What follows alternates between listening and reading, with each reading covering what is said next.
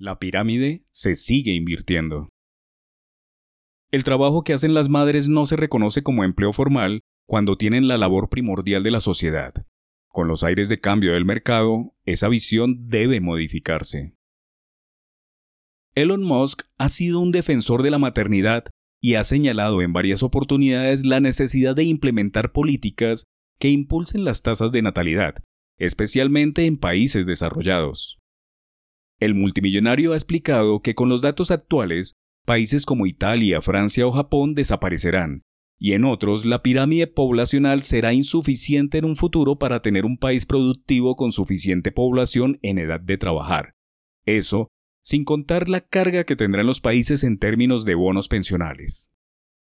Lo que es difícil de entender para el multimillonario, padre de once, es que desde lo micro las políticas no están diseñadas para apoyar a las mujeres en esta etapa. Los datos recientes de The Economist son solo la muestra del costo del cuidado de los niños, que termina siendo una barrera para el trabajo, Mientras que en todo el mundo 95% de los hombres de entre 25 y 54 años se encuentran en la fuerza de trabajo, la cifra para las mujeres de la misma edad es de apenas 52%.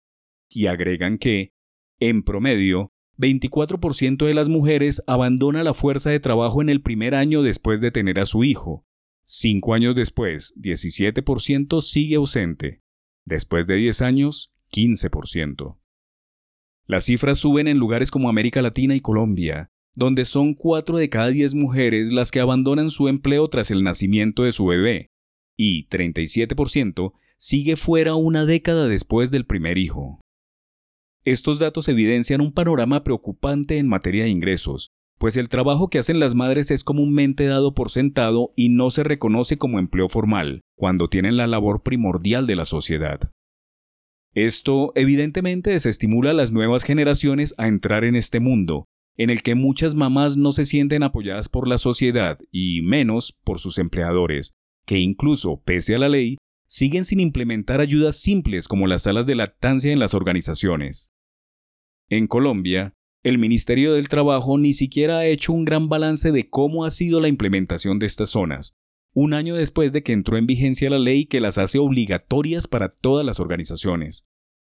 Las mujeres, a diferencia de épocas anteriores, cuando existía una red de apoyo de otras madres y familiares en casa, se sienten cada vez más solas y dejan el trabajo porque hacerlo tiene sentido económico.